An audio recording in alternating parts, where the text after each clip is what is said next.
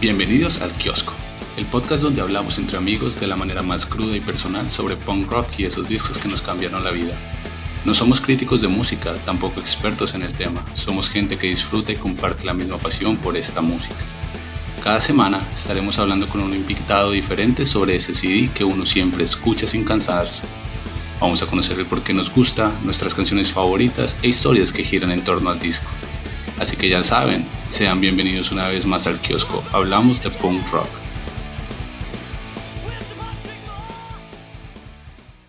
La bandeja de CDs tenemos un disco que es sumamente especial para la escena y es una reliquia para aquellos coleccionistas. Es un split que pasará a la historia del skate punk nacional por la unión de dos bestias del género por esos días, que sin duda se ganaron su lugar en los escenarios con una descarga cruda de punk rock capitalino. Se trata de Independiente 81 y Los Jackson con su Contiene Dinamita. Este split fue lanzado en el 2003 de manera independiente. Personalmente encuentro difícil describir lo que este split ofrece. Sin embargo, podemos estar de acuerdo que llegó en un momento en donde estas dos bandas tenían su propia identidad musical, que las hacen muy diferentes la una de la otra, pero que al mismo tiempo eran el complemento perfecto. En media hora, en donde podemos disfrutar la velocidad, energía, diversión imaginación y humor de los Jackson, contrastado con el amor, cursilería, melodías y neopuro de Independiente 81. Y hoy para hablar de este split tenemos un amigo que me dejado el punk rock, los toques, el intercambio de CDs y la cerveza. Es un parcero que desde que lo conozco lleva con orgullo su título de mariquita del neo, pero no por ser mariquita, sino por su amor por Independiente 81. Hey Nico, gracias de nuevo por aceptar la invitación, ¿cómo va todo? Herbi, todo bien, muchas gracias por la invitación, muy agradecido y sobre todo muy contento por hablar de esto que nos apasiona y que nos ha movido por tantos años. Oiga, totalmente, y además que no hablábamos hace años y yo creo que si no fuese por esta, por este podcast no, no estuviéramos hablando. Yo sé, yo sé, son de esas eh, amistades que nos dejaron los toques, que nos dejó la música, que nos dejó bueno, tantas, tantas experiencias bacanas que uno vivió en esos años y, pues qué bueno poderlas contemplar y qué bueno poder hacer como este ejercicio de recordar todos esos momentos y especialmente estas dos bandas que usted lo dijo, esto es una cerdada, o sea, son bandas con las que creo que toda una generación creció, toda una generación se identificó y bueno, vamos a ver, vamos a ver qué nos sale acá estamos para eso. Bueno, entonces hablando pues ya como en materia de estas dos bandas, es muy difícil escoger una o la otra porque mucha gente dice como no, los Jackson o no, yo prefiero Independiente 81. Eh, personalmente yo también soy como más del lado de Independiente 81, pero me, gusta saber, me gustaría saber por qué tú prefieres Independiente 81 o qué recuerdos tiene en particular con, con, Independiente y, bueno, ¿cuál es tu historia con Independiente 81, mejor dicho? historia con Independiente 81 es como la historia de una de las canciones de Independiente 81. Como em, un amor que, que ha trascendido como todos estos años, ha trascendido miles y millones de otras bandas, pero que a pesar de todo el tiempo que ha pasado sigue siendo independiente como la banda con la que me identifico como tú lo dijiste al principio, como Mariquita del Neo, como New Punker o como Punk Rocker, o sea, es Independiente 81. Y el por qué, yo creo que es porque esas armonías y esas letras y todas las canciones representaban como un, un aspecto, si fuera muy pequeño, de mi vida y lo siguieron haciendo por mucho tiempo. Entonces, eh, creo que, que fue como un clic entre su música y entre mi vida. Sí, brutal. Eh, y eso era como lo que tenía Independiente 81 en especial. Bueno, y los Jackson también. Aquí no estamos solo para hablar de indie, pero, pero yo también recuerdo mucho ese, ese como, esa magia o ese, o ese poder que tenía Independiente 81 de hacerlo ver todo tan fácil, tan sencillo, como tan de uno, como mostrarle, hey, si yo lo estoy haciendo, usted también lo puede hacer.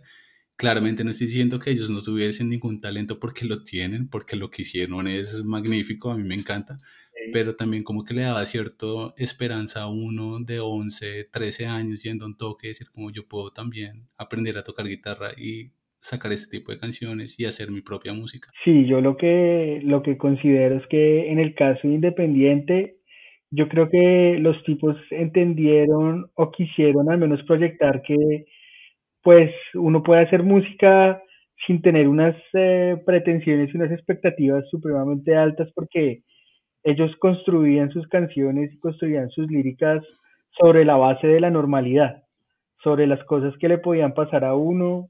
Eh, no, pues había canciones independientes que musicalmente eran muy bien construidas. Yo no soy músico, pero me parece que eran bien construidas.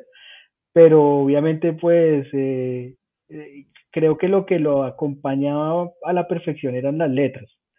O sea, yo creo que ese era como el gran, el gran poder de Independiente. Sí, y son, y son letras que, bueno, yo de pronto en ese entonces era muy pequeño como para hablar de desamor, eso de que era un idiota sin remedio, ese tipo de cosas, pero creo que independiente a medida que yo fui creciendo y, y fui viviendo mi etapa puberta, sus canciones de una u otra forma se convirtieron como en, en el soundtrack de mi vida. Siempre había como una canción para cada momento de, de, de, de, mi juventud, diría yo.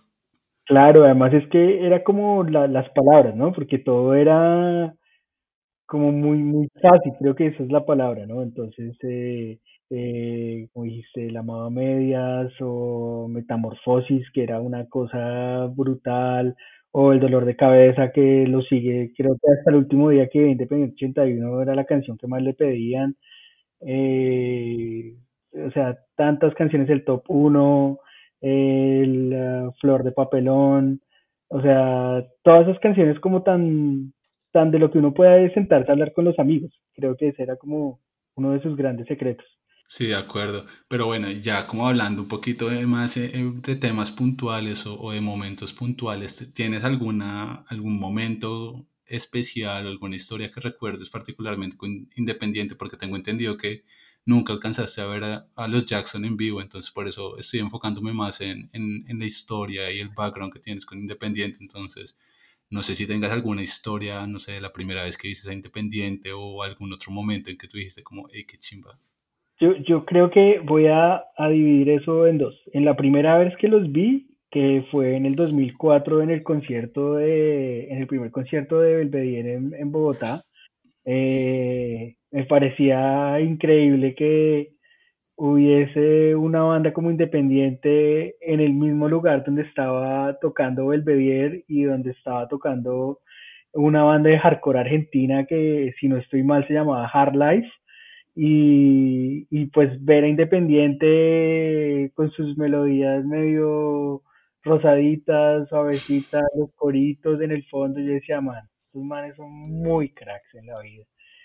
Y el otro momento es que antes de, de salir del país los, los vi y me subí al escenario a cantar, creo que si no estoy mal, dolor de cabeza. O sea, si ahora ha sido el, el tamaño del, del momento. Yo me acuerdo mucho un toque al que fuimos en La Mama, que Independiente 81 no había tocado, pero en años. Y hicieron ese toque, de hecho, creo que el, en, el, en el especial o, o, junto a todo el lanzamiento del CD Gris, ellos lanzaron como un, un mini documental. Ah, sí. No sé, no sé si te acuerdas de ese toque. Creo, creo que, que sí. Yo creo que ese fue el último toque que yo fui independiente, pero la pasé el putas ese día. es que era independiente. Yo me acuerdo, me, me, acuerdo también uno que fue en un sitio que se llamaba como el Eje Bar, el 85, que fue para un lanzamiento también. Y éramos ahí, yo creo que si habíamos 50 personas era mucho. Pero nos soñamos completamente independiente, tocaron, creo que estaban lanzando... El aprovech... No, el, estrenando el, Corazón. Fernando Corazón, sí, sí. Y fue también tremendo porque pues además que ya uno veía, estos manes están muy grandes y están tocando esta música, es tremendo. es un viaje a la juventud y eso fue lo que me ha pasado todos estos días que, que estaba escuchando el disco eh, una y otra vez y yo como, hey, qué buenos momentos los que, los que viví para allá en el 2000. En los 2000. En los 2000.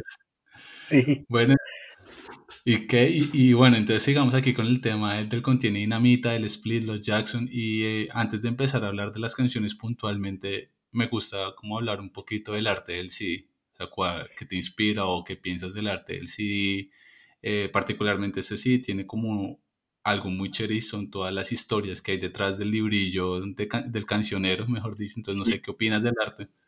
El, yo creo que, eh, bueno, esto es, como casi todo lo que vamos a hablar de aquí en adelante, esto es una opinión personal, pero yo creo que el arte de ese disco en, digamos, desde las eh, carátulas y de todos los discos que han salido de la escena, este tiene que ser por lo menos un top 5 porque es demasiado lindo, o sea, son dos colores, es amarillo y naranja y, y es demasiado visual. Entonces a mí me parece que no más esa, esa carátula ya es, además es muy emotiva porque ya todo lo relacionamos con Independiente y con los Jackson. Y quizás con algo que vamos a hablar más adelante y es como con el, el, fin de una etapa, puede, puede ser. Entonces, tengo muy en mi memoria la primera vez que lo vi eh, en un eh, Tower Records que había en Atlantis. Y cuando vi ese disco dije, oiga, este disco, cuando lo cojo, lo saco de, donde estaba y veo que dice Independiente 81 y los Jackson y yo me quería volver loco porque es la cosa más linda y, como, como me encuentro este disco acá, no, increíble. O sea, visualmente es, es tremendamente atractivo. Además, lo que tú dices, el librito adentro con todas las historias, era como las historias que todos quieren saber de los Jackson Independientes. Sí, pero que hasta el, hasta el sol de hoy, yo también tengo mis dudas qué tan cierto eran esas historias en el librillo. Sí, sí, sí, Porque los Jackson, los Jackson siempre se caracterizaron por tener ese humor negro y, y, ser unos troles. Ellos siempre estaban troleando a todo el mundo, entonces yo creo que también lo estaban haciendo con, con las historias incluidas en el arte. Muy probablemente. Yo tengo muy, como muy guardado en la memoria una que decía que, eh, decía como Lucas y Daniel no son pareja. Lo confirmó. Entonces era buenísimo porque decía que, que, que, que sí vivían juntos, pero que no eran pareja. Yo la verdad no me acuerdo de ninguna historia. Sí me acuerdo que estaban chistosas, pero puntualmente no, no me viene nada a la cabeza. Que había como, la, como grabaron el disco, eh, hablaban sobre el tema de los bajos de los Jackson, que habían grabado más de un bajo en varias canciones, que creo que el disco, o sea, esto, en esto sí me puedo equivocar, pero creo que lo grabaron en Bucaramanga. Ok. Y creo que el disco lo grabaron en Bucaramanga y ahí cuentan cómo, cómo fue la grabación.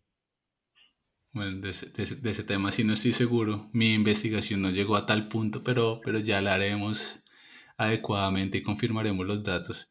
Sí. Eh, sí, a, a, mi modo de ver también yo pienso que este, que este arte es de los más bonitos que he visto en un disco de la escena. Es un arte como súper minimalista que a primera vista no puede decir nada, pero, pero la, la, ilustración lo dice todo, entonces tiene como mucha personalidad de lo que era Independiente y los Jackson para ese entonces.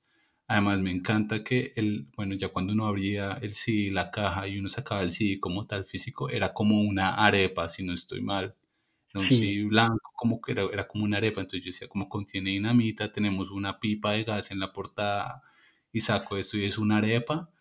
Era, es me, me, voló la cabeza, era muy loco. Marica, era, era, pero era exactamente lo que ellos eran. O sea, era exactamente sí. lo que uno escuchaba en las canciones, lo, lo lograron reflejar en ese arte. Sí, tiene mucha personalidad y yo creo que, que, hoy en día es lo que tú decías, una de esas carátulas icónicas y estoy totalmente de acuerdo que puede clasificar perfectamente, si no en el top 5, al menos del top 10 de, de los artes más bonitos en un álbum, en una banda colombiana.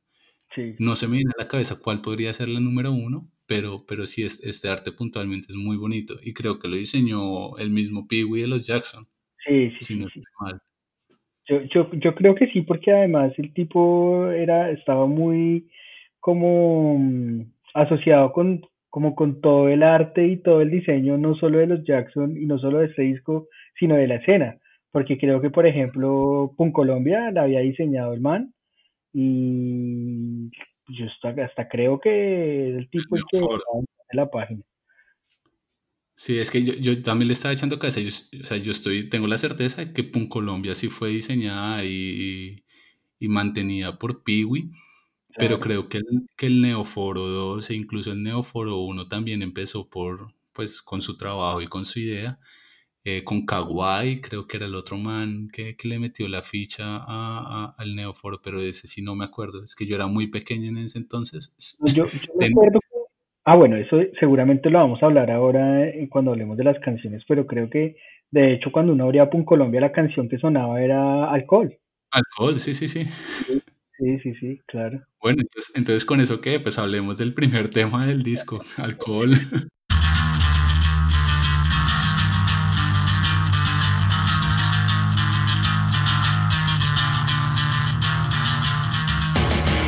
Alcohol. Eh, ¿De qué puede hablar alcohol? Una, una pedazo de borrachera, pero tremenda y bueno, y de lo que, digamos, de la forma en que uno se puede burlar de ser un borrachín chistoso. Sí, de acuerdo. Yo aquí tengo que, que alcohol es el primer corte de skatepunk boleado de este split, porque empiezan con toda, incluso, o sea, el bajo es tan pesado en esta canción que yo creo que es de, de, esos bajos que grabaron dos, tres veces uno encima del otro, porque ese bajo es muy potente pero, pero es los Jackson al 100%, es una canción con humor, es una canción divertida, es una canción melódica, con armonía, y definitivamente cada vez que suena en mis listas de reproducciones, lo primero que se me viene a la cabeza es como, marica, estoy viendo el tráiler de Pun Colombia. Sí, así es, además que yo creo que no hubieran podido escoger una mejor canción para comenzar el disco, porque tiene una fuerza y tiene un, como unas ganas de uno meterse al pogo y de gritarse la canción terribles. O sea, yo creo que eh, la mejor elección que pudieron hacer para la primera canción fue esa. Sí, no, y, lo otro, esta canción puntualmente es que no sé si, si era como la tendencia, pero yo siempre que escucho, que escucho como Neo de finales de los 90 y comienzos del 2000, es que la voz de los Jackson era como ese estándar o como ese estilo de voz que muchos querían hacer, o no sé si el de los Jackson quería hacer las voces de los otros, pero es ese como tonalidad perfecta para una banda de neo chatarrero como le eran los Jackson. Entonces es algo que, que, que necesito puntualmente las cinco canciones de los Jackson y también las de, las de Independiente. Es como en la misma banda chatarrera que escuchamos a finales de los 90, pero es tan refinada y tan profesional que uno dice como, bueno, ¿Qué pasó acá? Y, muy bien, o sea, son, son canciones además como muy bien estructuradas porque piensa que después de ese golpe tan fuerte que son esos bajos al principio, entra esa batería también y de un momento para otro salen las voces también disparadas, no sé qué, o sea, es una canción muy bien hecha, muy bien hecha para lo que nosotros considerábamos que debería ser el punk en ese momento. O sea, muy, muy buena. Esa canción es... Sí, de acuerdo. y, le, pone muy buena tonalidad o, buena energía a lo, que, a lo que se viene en todo el split. O sea, este es como aquí estamos prendiendo esa dinamita y no vamos y no sabemos a lo que nos estamos enfrentando, básicamente. Sí, así es. Así es. y, con, y con eso entonces nos movemos al tema número dos, que se llama El Pelmazo.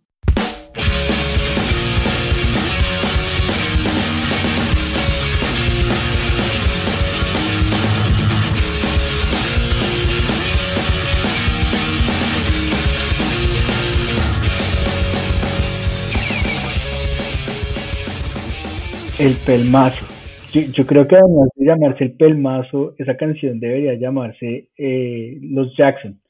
Porque uno, uno se imaginaba a los Jackson como el Pelmazo.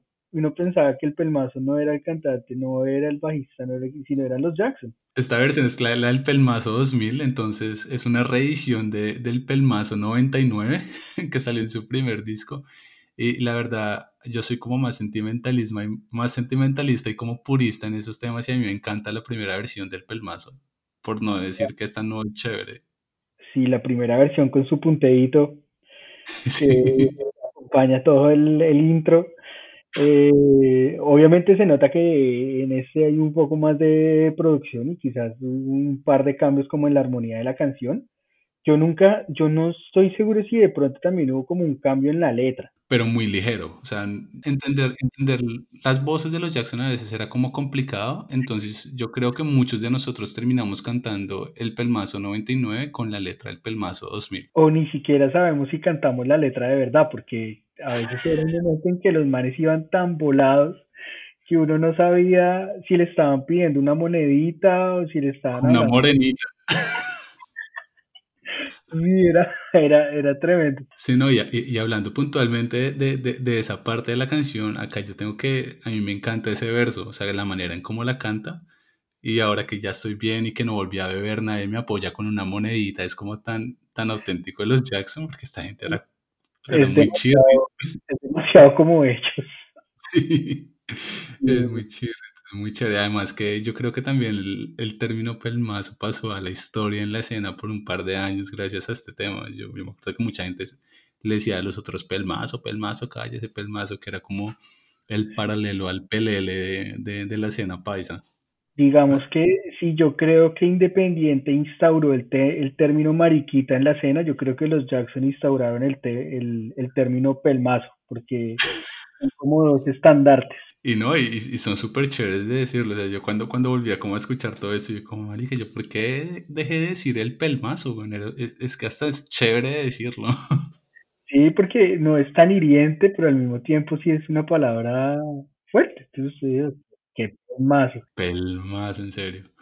Bueno, los Jackson siempre sacándole sonrisa a uno. Y para seguir con el tema divertido y el humor de los Jackson, la velocidad y la energía, tenemos el tema número 3 que se llama Paul Pfeiffer's Marilyn Manson.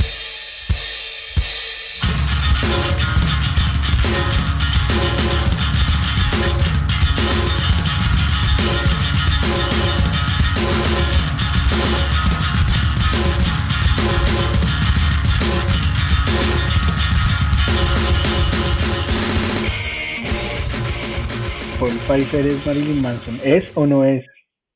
Eh, pues marica, yo, a mí me encantan las conspiraciones y los mitos y las leyendas urbanas, entonces yo digo que sí es. Bueno, yo, yo, yo, me, me abstengo, pero igual, o sea, digamos, esta canción vuelve como a retratar esa misma, como ese, ese mismo sentimiento que querían, o sea, como ellos se reían de todo, y esta canción es a la larga una risa, pero con una enseñanza y es que como que nunca hay que perder la esperanza, porque eh, creo que en algún momento también abordan que el pobre Kevin Arnold nunca se pudo casar con Winnie y, además su buen amigo se convierte en, en Marilyn Manson. No, de, acuerdo, para mí esta canción es una oda a la cultura pop de Estados Unidos y eso me encanta, es tan geek la canción, no solo por la referencia a los años maravillosos, sino también por la de Star Trek. Es, es, es, brutal, como un extra en Viaje a las Estrellas. Es muy chévere y, y la canción en, en cuestión de melodía, de ritmo y todo el concepto que tiene la canción como tal es muy del putas. Eh, otro intro de bajo que es muy brutal. Yo creo que bueno, ya llevamos tres canciones y de las tres, dos canciones están sumamente lideradas por ese bajo de Peewee que era como tan característico. Sí, y difícil de tocar. Yo me acuerdo cuando los vi en un toque koala, si no estoy mal, en el que fue como en Cedritos. Sí. Eh, eh, ese bajo iba pero boleado y yo como, este man, ¿cómo hace? ¿Cómo toca esto? Eso es muy chévere. Eh, sí, no sé, para mí esta puede venir siendo mi canción favorita de los Jackson, aunque a mí me encanta, pensé que estar en una banda. Oh, pensé que estar en una banda también es una cosa muy fantástica. Es, es el tema, uno, uno con los, con los Jackson y con Independiente, como es, es muy difícil llegar a escoger una canción como predilecta. Todas son demasiado buenas. O sea, a mí me encantaba el eh, alcohol porque me parece que esa fuerza era increíble. pero por ejemplo, Soy un imbécil también, bueno, chao, la siguiente canción, pero también me parecía tremenda. Bueno, pues entonces hablemos de, de Soy un imbécil, que es la canción número 4 de este split.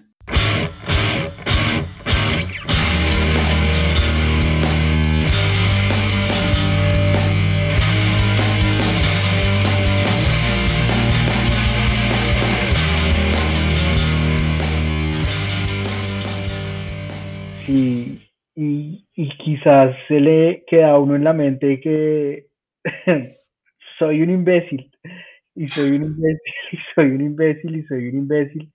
O sea, esta canción era, yo, yo, creo que era como la más lenta de todas las que sacaron en este, en este disco, pero era como para ese momento en que uno decía, pero qué clase de imbécil soy por una y mil cosas, pero se lo, lo decían y lo decían y lo decían y lo decían. Me parecía, me parecía buenísima. También, además, también tiene una fuerza en el bajo esta canción violenta, violenta, violenta. Sí, para mí eso es como una respuesta y, y es como, es que yo trato estas cinco canciones de los Jackson, las trato de una manera como si fueran como un concepto. Entonces hablábamos del pelmazo antes que tenía sus vicios y que nadie lo apoyaba y luego llega el pelmazo de nuevo a decir, yo no soy un pelmazo, soy un imbécil por esto y lo otro. Entonces, como para, para mí esta canción es la balada, la balada neo de los Jackson. Porque si no estoy mal, creo que es la única canción que no va pura mierda de todo lo que sacó los Jackson. O sea, si, si uno va atrás al 98-99 con el demo, ese demo es como 15 minutos, 5 canciones que va a pura mierda. Luego lo que sacaron con el Neo Travel, pura mierda las tres primeras de, del split a toda también y luego llega Soy un imbécil y es como, ¿qué pasó acá? No, es, es, es, quizás el, el, eh, como el momento en, donde, en el que uno para del disco, pues porque venimos de tres canciones que van a, a toda y de pronto paramos pensando que viene como la baladita tranquila y nos pegan un golpe en la cara diciéndonos que somos unos imbéciles. no lo había visto de esa manera. De pronto el imbécil es uno que está cantando y ellos allá detrás como riéndose. Ah, estos males van a cantar, son unos imbéciles. Imagínate uno allá atrás gritando a todo pulmón que uno es un imbécil.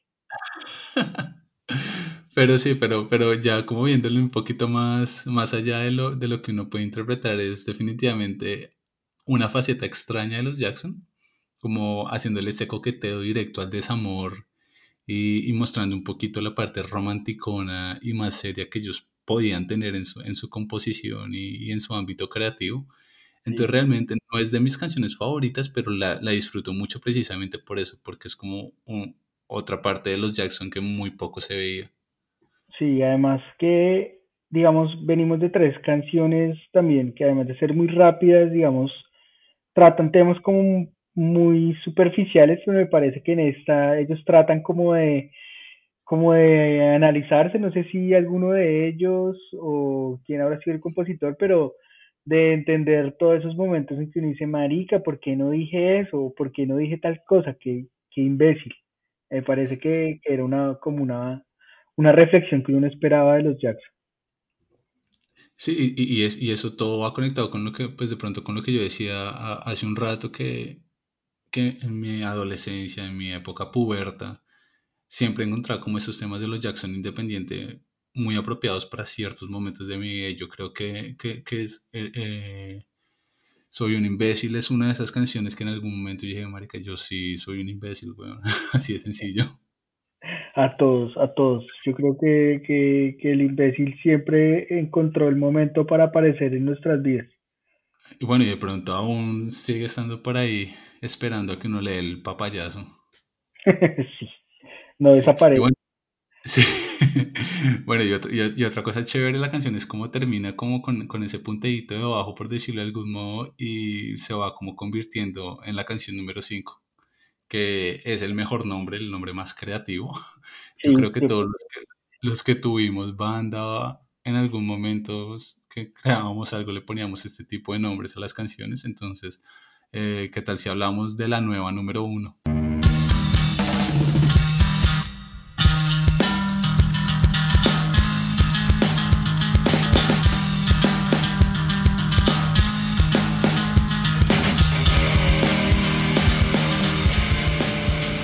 Yo creo que ese nombre también representa ese mm, como esa sencillez con la que este disco, los Jackson Independiente, digamos que ponían en manifiesto su música y es como no nos vamos a tirar cinco horas pensando en un nombre que le llegue a muchas personas y sea el nombre más profundo, sino simplemente le vamos a poner nueva número uno y se fue. No, y, de acuerdo, y lo hicieron perfectamente porque aquí lo que, lo que yo más recuerdo más que el nombre o el humor detrás del nombre es que después de la balada que, que es un soy un imbécil, viene otra descarga de skate punk y es como nos despedimos. Esto los queremos dejar con la mejor imagen y con la mejor, el mejor recuerdo de lo que eran los Jackson.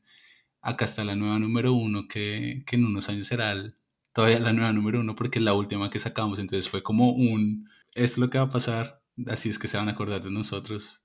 Gracias, gracias totales. Y lo hicieron de una forma perfecta porque este disco para mí, en general, representa como el fin de una época y quizás el fin de una generación. Y yo creo que los Jackson lo entendieron y por eso aparece esta canción en el lugar en el que está en el disco y hablando lo que habla en la canción. O sea, este es como eh, mm, fuimos unos pelmazos, unos imbéciles, fuimos todo eso, pero dejamos como un legado y el legado de los Jackson, pues ya todo el tiempo que ha pasado, e igual la gente cuando se refiere a la escena neo sigue hablando de los Jackson. De los Jackson, sí. Sí, dejaron un legado muy, muy fuerte, muy sólido, eh, no solo por las canciones, sino también por lo que hicieron como personas por la escena. Yo creo que ellos también fueron súper protagonistas con toda esa oleada de finales de los 90, con Independiente, la PM, con incluso con la Rebeca, con todo ese parche Macondo. Yo creo que ellos fueron los que se pusieron la 10 con, con, con todo el parche y, y gracias a ellos yo digo que es que nosotros podemos disfrutar después de 20 años no solo de su música, sino también del concepto y de la idea de tener espacios donde uno puede ir a escuchar punk rock y pasarlo bien con los amigos. Entonces es, es bastante fuerte ese legado. Y no solo se lo estoy dando a las bandas, también se lo estoy dando a la gente que fue a los conciertos, a Tropical Punk, a Surfer Rosa Records, a, a, a todos los sellos que en ese entonces creyeron en, en, que, en, en lo que estaban haciendo los culicagados, la, la, la gente que, que cogió una guitarra y empezó a componer música. Sí, yo creo que, que a veces uno no tiene o no se acuerda lo suficiente de todas esas personas que construyeron desde las bandas, desde los conciertos, desde los sellos, los mismos espectadores, todo lo que representaba la escena, uno muchas veces no encuentra la forma de agradecerle todo lo que hicieron, porque seguramente sin los Jackson y sin Independiente no hubieran existido bandas más adelante o no hubiesen eh, más personas interesadas en los conciertos, o sea, todas las personas que han sido parte de esto merecen un agradecimiento y un reconocimiento que uno muchas veces no, no lo da, quizás por estar pendiente de otras huevonadas o, o, o lo que sea, pero, o sea, toda esta gente construyó absolutamente todos, unos más que otros, unos menos que otros, pero todos construyeron. Totalmente de acuerdo. Y todo fue sacado con las uñas. Eh, y, bueno, y acá estábamos hablando de, ese disco y el legado y las historias y anécdotas que, que, es lo más importante, ¿no? O sea, hablando es que es que esto se mantiene, eh, también apoyando claramente, no estoy diciendo que uno tenga que ir al Neoforo ahorita y decir si yo apoyo y estoy acá, pero pero también en parte ese voz a voz eh, va como generando esa, esa conciencia de, escena y, y, sí como apropiarse de que eso es de nosotros. Entonces, bueno, ya nos fuimos como muy, muy sentimentalistas y, y súper profundos. Entonces, ¿qué, ¿qué, tal si pasamos ya a la segunda parte del split? Algo que ya le llega a usted más al corazón y se, se debe sentir como más apasionado por. Entonces hablemos de la canción número 6, que es la primera de Independiente 81 y se llama Por las manos.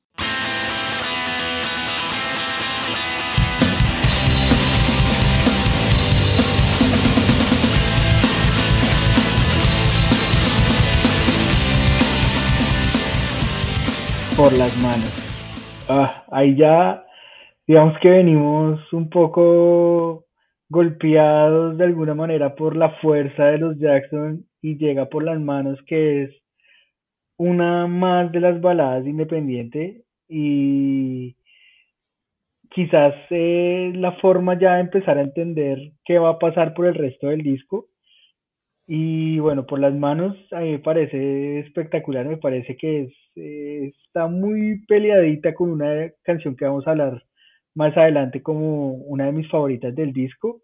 Eh, tengo como en mi cabeza el, eh, solo sé que caeré por las manos esta vez. Entonces, no, esta canción me, me fascina. Bueno, yo empezamos a leer Independiente y voy a decir que todas las canciones me fascinan, pero esta me, me, me gusta mucho. Bueno, no pasa nada, acá se puede expresar como quiera de Independiente, no pasa nada. Esto, en, lo personal, yo ya venía como muy acostumbrado a escuchar ese sonido independiente del neo travel y palabras que matan, que es como un poquito más, más crudo y más, no sé, como más directo. Y cuando yo escuché este split, yo venía como con esa, con esa idea de, escuchar un independiente muy parecido, pero cuando me encuentro con, por las manos con ese sonido tan acoplado, súper pesado y melódico, yo quedé como, wow, estoy seguro que muchos haters de Independiente 81 van a cambiar la manera en cómo los ven y los van a respetar por lo que son y por lo que y, porque se lo merecen. Además que es una, es una canción que se desapega mucho de su fórmula eh, de, de, hablar de, de, romanticismo y amor y demás, sino que es como una canción un poco más introspectiva y personal, entonces también me gusta mucho ese, como ese cambio. Sí, musicalmente digamos que lo que tú dices, es los, eh, digamos, todas las entregas anteriores de Independiente tenían como esa misma estructura de que al principio era como un riff eh, súper suave o sin distorsión, entonces uno tenía en su cabeza eh, quizás dolor de cabeza o tenía amado medias, incluso metamorfosis y aparece por las manos que es como un, comienzo súper melódico y después entra la batería también al 100, o sea, eh, musicalmente me parece que ya representaba como un, un cambio no sustancial, pero al menos sí un cambio con lo que hasta el momento había presentado Independiente. Sí, una madurez musical y lírica impresionante realmente. Sí. Y eso se ve reflejado en, las, en, en, toda la porción de Independiente del split y por eso eh, hablemos de, de, la canción número 7 que es 22.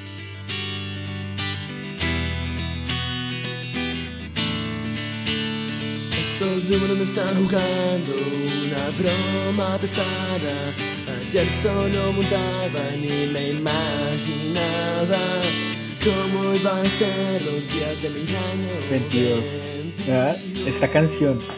O sea, yo cuando la sacaron, yo contaba los días para cumplir 22 y poderme, poderme dedicar la canción, güey. Y la fui cambiando. Después de 22 le decía 23 y después 24 y pues ya para 32 y sigue siendo 32 ahora. Sí, yo, yo, creo, yo creo que esta canción nos ha acompañado a todos, incluso antes, antes de tener 22, también como que la, la hacíamos muy propia. Y yo creo que lo que hace esta canción tan personal y tan, y como que le llegue a tanta gente, es una frase muy sencilla de la canción, pero yo creo que a muchos de nosotros nos sentimos identificados, que es, no sé qué voy a hacer con esta tonta inmadurez, desde el día que escuché NoFX, es como, marica, este soy yo. Desde el día que oía NoFX, dice, ¿ah? Y, no solo eso, sino todas las descripciones que hacen, lo de, eh, creo que, ahora no me acuerdo de la parte del petaco, que sigue estando como en la misma calle, o sea, todas esas descripciones hacían de Independiente lo que es Independiente, es como esa, esa, que todo es demasiado rutinario, o sea, son cosas que le pueden pasar a cualquier persona. Sí, definitivamente. Y además que es como una canción que en medio de todo es muy melancólica, es muy nostálgica, pero, pero es muy, y es muy personal para, para los miembros de la banda, pero asimismo uno como que puede, puede tomársela como propia. Entonces es una de esas canciones que es muy chévere, como logran tener como ese sentido de comunidad y que todo el mundo se puede sentir identificado, de pronto no en toda la canción, pero sí como en diferentes partecitas. Entonces eso es lo que más aprecio esta canción en particular. Sí, es cierto, ah. es cierto. Qué tema. Sí, además, además que empieza como suavecito y luego llega y se descarga en explosión de energía casi llegando al final. Entonces, no sé, es, es un temazo. Sí, temazo. Es un Temazo. temazo y, y con este temazo vamos a hablar de otro temazo, que es la canción número 8 y se llama Mala Repetición.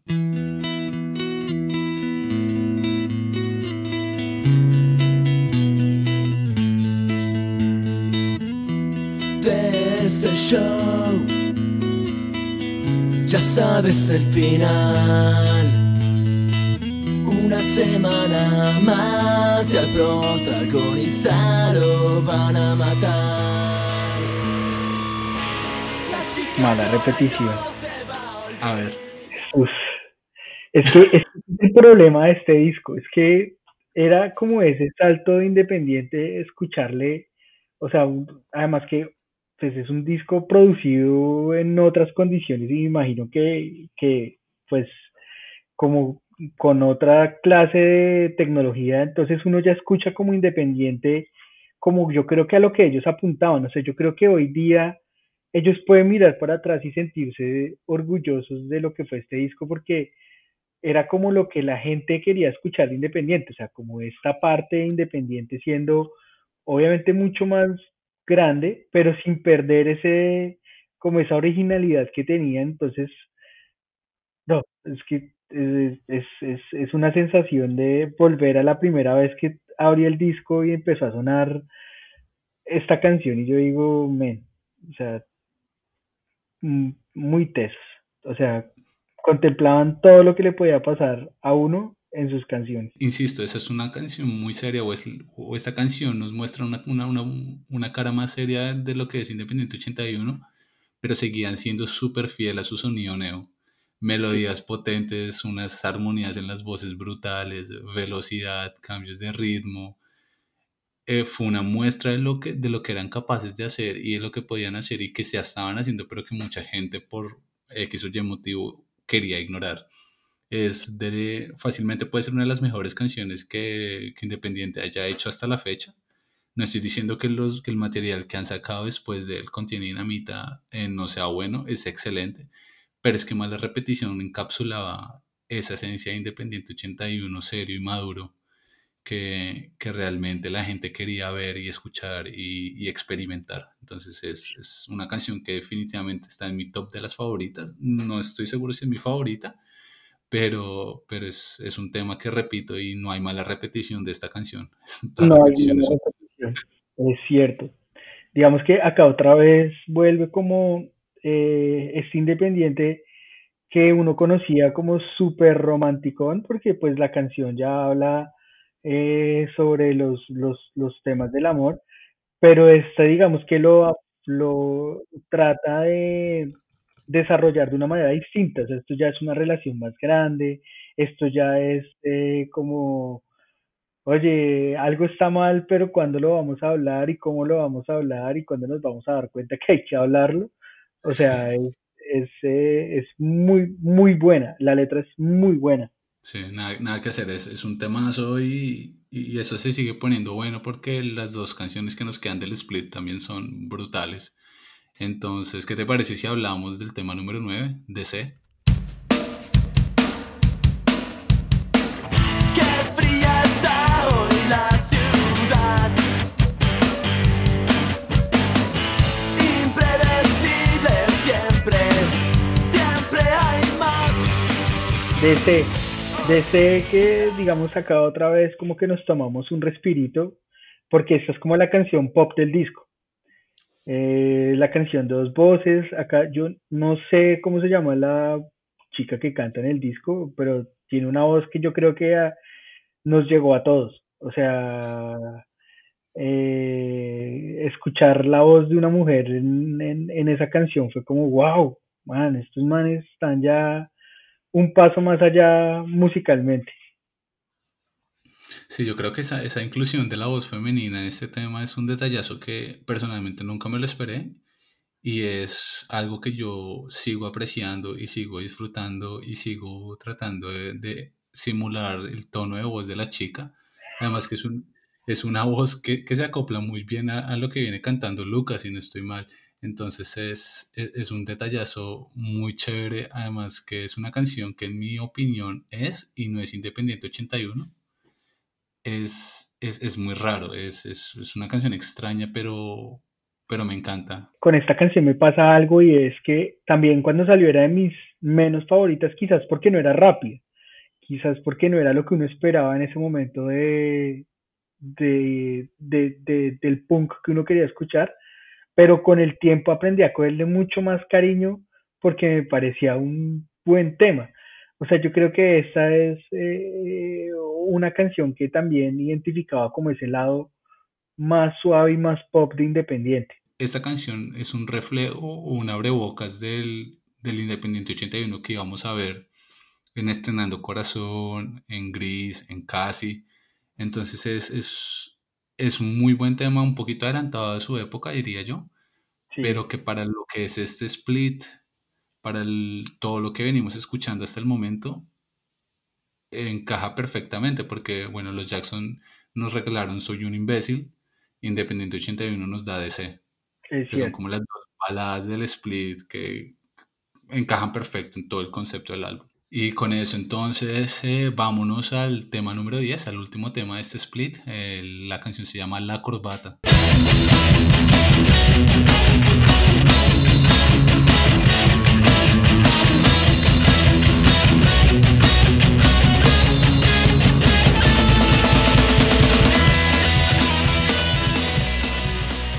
Este es, esa es como la canción, como la, la, la canción más fuerte desde la lírica que tiene este segmento de Independiente 81, porque es como eh, esa reacción que todos tenemos en algún momento de nuestras vidas a, oiga, entonces por, solo por tener corbata me van a tomar en serio, o solo por tener corbata voy a ser eh, parte de algo.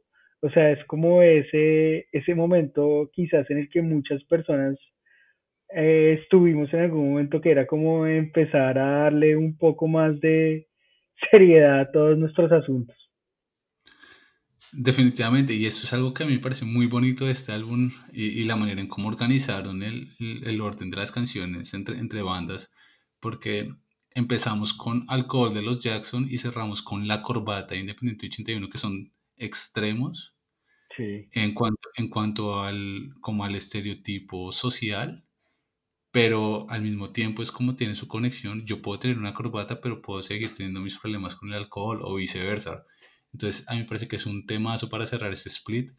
Eh, después de 15 años que tiene esta canción, o más de 15 años que tiene esta canción, la entiendo más que nunca por, por ese tipo de etiquetas oficinistas que, que muchos de nosotros hemos sufrido o vivido en algún momento, que si no te pones una corbata, tu trabajo no es bueno. Entonces, como es que mi trabajo no es porque tengo una corbata, es lo que yo estoy haciendo. Entonces, como, como una canción que de pronto cuando yo era más adolescente o más joven no la sentía como, no me sentía tan identificado, pero a medida que fui madurando, entre comillas, o creciendo, es como, wow, esa canción la puedo cantar ahora y, la entiendo y me llega y la siento muy propia. Entonces, no, no sé, es, es, brutal esta canción. Yo me acuerdo que alguna vez en, en, en una conversación que tuve con, con Lucas, no exactamente sobre esta canción, pero él me decía que todos en algún momento pensamos y tenemos muy claro quiénes son los del problema, pero después, en algún momento de nuestras vidas, nosotros mismos somos parte del problema. Entonces yo creo que es lo que pasa con la corbata. En algún momento todos decíamos como que, o sea, ¿por qué nos tienen que juzgar por eh, tener o no tener una corbata, pero pues por lo menos a mí personalmente en algún momento de mi vida me tocó ir a comprarme una corbata para poder eh, presentar algún proyecto, presentar alguna cosa, entonces es, es muy curioso. Pero bueno, y el otro detalle bonito de esta canción es también que ya cuando la canción va terminando, que empieza como esta eh, eh, efectos, como la charla de la gente como en el estudio, los aplausos, eso para mí como que también tiene esa connotación de ese cierre, ese ciclo del que hablábamos hace, hace un rato, como, bueno, esto fue Contiene Dinamita, esto fue Los Jackson, esto fue Independiente 81, como nos conocía, gracias, este es nuestro regalo para ustedes, disfrútenles, como eh, es Es bastante nostálgico y sentimental ese detallito. No sé si lo hicieron a propósito, pero así es como yo lo tomo. Es como bien hecho, muchachos. Es, es un detalle que me parece que era muy de esa escena y muy de los discos de ese momento, porque por ejemplo tengo en mi cabeza eh, Octubre Negro haciendo este mismo detalle, eh, tengo en mi cabeza K93 haciendo este mismo detalle, tengo creo que a 69 enfermos y ahora ellos quizás representando lo que para ese momento se venía y era que quizás con los Jackson eh, no moría, pero sí acababa una parte de la escena, quizás esa primera generación de bandas y que quizás la única que sobrevive es Independiente y muy probablemente Octubre Negro porque pues ya para ese momento Pocalé ya no estaba, eh, bueno, pues ni hablar de Fórmula 4 y eh, todas las bandas que hicieron como parte de esta camada, bueno, la PM sí seguía, pero creo, o yo no sé que todas estaban como en ese momento en que no sabían si iban a seguir. Sí, había un hiatus súper raro de, la mayoría de bandas. Yo creo que sí. Es, es como el, el cierre de un ciclo, del ciclo macondiano Neoforo 2. Yo, yo lo tomaría de esa manera. Que, que le, sí, cerró ese capítulo y, y abrió un capítulo totalmente nuevo para las bandas de ese entonces que seguían dándole duro, también para las bandas emergentes, además que después de este split de, sin mal no recuerdo, 2003 fue que dije. Sí, 2000 del 2003, entonces ya el 2004-2005 empezó a haber como un nuevo, una nueva oleada de nuevas bandas eh, que querían como recuperar su espíritu de Macondo y, y bueno, y también venían las bandas de Medellín que le seguían dando duro a su, a su apuesta, entonces sí, definitivamente para mí el Contiene Dinamita es como un cierre del ciclo, pero no, no es como el fin de lo que conocemos hoy como la escena neopunk, eh, punk rock, skate punk. es cierto. Es cierto, sí, yo creo que ese, esa nostalgia que representaba este disco era quizás lo que lo hacía tan especial, ¿no? Eh, Para ese momento, pues uno no sabía si Independiente iba a volver a reunirse para grabar, si los eh, integrantes que en ese momento tenían ambas bandas iban a reunir en algún momento, entonces quizás ese sentimiento era el que hacía, como el que le daba mayor fuerza a este disco, además ese como ese acto simbólico de que sea un split entre estas dos bandas que uno concebía como bandas eh, hermanas, como que eh, quizás lo hablamos hace un rato que uno no concebía un toque independiente o no concebía Independiente sin los Jackson y no, concebía los Jackson sin Independiente 81. O sea, me parece que había cierto grado de, de hermandad que se vio representado en este disco. Totalmente de acuerdo. Y, y así es como los recordamos muchos, eh, muchos, y me incluyo. Es como Independiente 81 más los Jackson, amigos por siempre, así amiguis por siempre. Eh, y aquí seguimos esperando a que los Jackson eh, se puedan reunir para un show de, de regreso especial. Eso sería épico para muchos de nosotros que los alcanzamos a ver y tenemos cierta nostalgia y para muchos otros que adoran la música de los Jackson y, y los quisieran ver. Entonces, yo creo Yo creo que yo creo que ya les han hecho varios intentos, sí, pero yo estoy seguro que en algún momento el tema va a funcionar. O sea, yo, yo como que tengo e- esa expectativa de que en algún momento haya este concierto de conciertos en donde uno pueda, por última, por única y por un- última vez, llegar a ver juntos a Pocaley, a los Jackson, eh, no sé, a Independiente, pues que igual siguen tocando, pero un cartel de estos de los que uno pensaba que no iba a volver a ver. Yo tengo la esperanza, esperemos que algún día suceda. se imagina ese cartel, Octubre Negro, los Jackson Independiente 81, Fórmula 4, la PM, la Rebeca y, y como, y como bonus, eh, Danny Dodge. No, eso, eso, eso son cosas que uno, digamos que guarda el anhelo, pero pues bueno, sería, Sí, sería fantástico. sí, Pero bueno, en- en- yo creo que en general este disco es eso, es como eh, la añoranza de lo que fue esa escena quizás para ellos eh, y una buena imagen para los que no la vivimos, pero los que de alguna forma tenemos la idea de quiénes fueron como los precursores de todo eso que uno vivió después. De acuerdo, para mí Contiene Dinamita es dinamita pura, es así de sencillo, es una muestra de lo mejor de estas dos bandas eh, que son de alto calibre. Nos dejan un excelente recuerdo de los Jackson y definitivamente con más ganas de escuchar eh, más de Independiente 81, que afortunadamente lo tuvimos. Personalmente estas dos bandas son parte de la esencia de lo que fue la escena capitalina y no solo por lo que dieron en la tarima y musicalmente, sino también lo que, lo que le entregaron a la escena como tal fuera de las tarimas. Entonces es un muy bonito recuerdo, es un sí que definitivamente los que escuchamos esta música añoramos, respetamos y queremos. Sí, sí, sí, es, es, eh, es quizás como de esas reliquias. Yo, yo le cuento, por ejemplo, que yo lo tuve, creo, creo que no lo conté yo lo tuve dos veces. O sea, lo compré en Atlantis, esa primera vez que lo vi.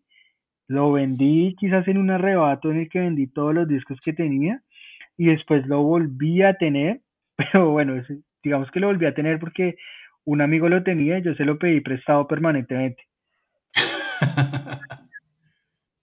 Pero lo más chistoso es que después alguien más me lo pidió prestado permanentemente y el sí entró en un limbo en el que hasta el día de hoy no sabemos en dónde está. Por mi parte, la copia mía del Contiene Dinamita llegó por accidente a mis manos. Eh, yo, de hecho, iba a un almacén a comprar un CD totalmente diferente, pero vi este disco, lo compré, me enamoré, me lo llevé. Y después de muchos años, ya bueno, luego salí del país eh, y el CD quedó en mi casa allá en Colombia. Y ahorita en diciembre tomé una decisión, una de las decisiones más difíciles que he tomado, y fue regalar mis discos de la escena a una persona que, que lo supiera apreciar y darle mejor vida. Y entonces le doné mi, mi contiene dinamita a un parcero que hizo parte de este podcast. Y me siento en parte tranquilo de saber que está en unas manos que lo aprecian, pero Sí. por, por otro lado como un pedacito de mí que digo, como marica, No, yo, mire que yo, yo empecé ya como hace unos eh, cuatro o cinco años, empecé a reconstruir mi, mi colección de discos y me, reca- y me caminaba al centro, todos esos sitios de la 19, porque muchas veces ahí llegan discos eh, de segunda mano. Sí, Entonces, eh, muchas veces eh, eh, me los caminaba esperando que en algún momento llegara ese disco y no, nunca llegó, nunca llegó. Encontramos con un amigo muy cercano mío que se llama Rubén, nos caminamos eso, encontramos la PM, encontramos Octubre Negro, encontramos hasta Pocaley, eh, pero nunca encontramos eh, este disco.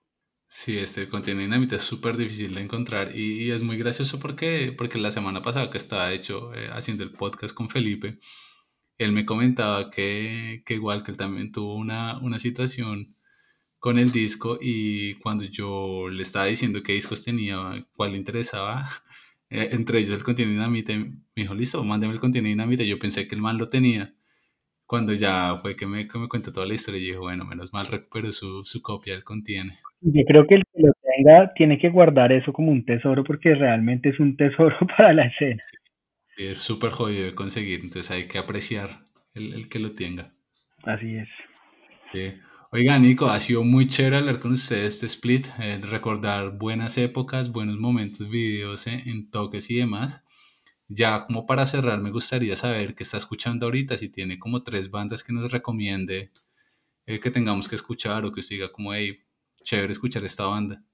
Sí, pues eh, bueno, no, primero déjeme agradecerle porque usted es el, el líder de todo este proyecto y, y es como el que me ha hecho recordar todos esos eh, días tan, tan bacanos que uno vivió con esta música y, y con estas bandas y, todos los recuerdos que, que rodean todo toda la escena y todo lo que uno vivió en la escena, pero eh, le, hace uno tener un, un buen ratico. Y bandas que esté escuchando ahora, pues eh, no sé, ando, esto va a sonar como, diga, pero este man ya tiene que, que trascender, pero yo creo que estoy muy metido en Jawbreaker ahora. Eh, me parece que, no sé por qué yo no le di mucho más tiempo de, de, de mi vida a Jawbreaker, eh, pero me parece que es eh, una bandota para la gente que le gusta Descendants o le gusta como eh, Saves the Day o Get Up Kids, que es como un poquito más suave, seguramente la van a encontrar mucho gusto a, a, a, Jawbreaker. Eh, estoy también, no sé, volviendo mucho a Ataque 77. Eh, hace unos días con un, con un, con un amigo mío eh, nos pusimos a escuchar eh, Carmageddon y yo no había caído en cuenta que el disco es una completa belleza. O sea, quizás porque uno siempre trata como de obviar esas bandas que ha escuchado tanto tiempo, pero ese disco es, es eh, espectacular. Y en tercer lugar, yo creo que ah, también he estado escuchando el último eh, EP que sacó Alkaline Trio. Alkaline Trio es una banda que a mí personalmente me encanta. Y sacaron un EP, creo que la semana pasada, está muy bueno también. Oiga, qué buenas recomendaciones. A mí personalmente me pasó lo mismo con Joe Breaker. Eh, lo escuchaba, pero no le paraba tantas bolas hasta hace un par de años que, que me puse a hacer la tarea de todas esas bandas de, de, esa época y, y, Joe Breaker la rompe muchísimo. Entonces, los recomendados Joe Breaker y yo también lo recomiendo. Eh, Carmageddon de Ataque 77 y el último EP de cuatro canciones que, o cuatro o tres canciones de Alkaline Trio que también son brutales. Sí, sí, sí.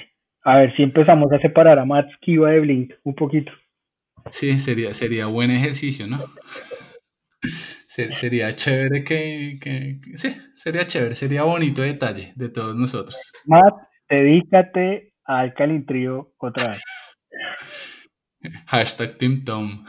Sí. Mira que eso con, con, Dan Andriano no es tan bacano. Sí, pero bueno, así es que eso es lo que, lo que tenemos que lidiar. Bueno, Nico, en serio, muchísimas gracias a ti por, por tomarte el tiempo y aceptar la invitación. Eh, fue totalmente un placer y estoy muy feliz de haber tenido la oportunidad de hablar contigo y haber compartido historias y, comentar el split que contiene dinamita. Sí. Y bueno, y seguimos entonces en contacto. Mucha salud y abrazos. Vi lo mismo, un abrazo inmenso y ahí vamos a estar pendientes de, de los demás eh, podcasts porque esa, tú estás contando muchas historias que valen totalmente la pena que sean contadas. No olviden seguirnos en Facebook e Instagram. También estamos en Spotify, Google Podcast, Anchor y Spreaker. Nos pueden encontrar como El Kiosco. Si quieren hacer parte de algún episodio y hablar de algún CD de punk rock que les cambió la vida, nos pueden contactar por Facebook o por email en pod.elkiosco.gmail.com. Con eso nos despedimos por ahora. Gracias por visitarnos y escucharnos en el kiosco.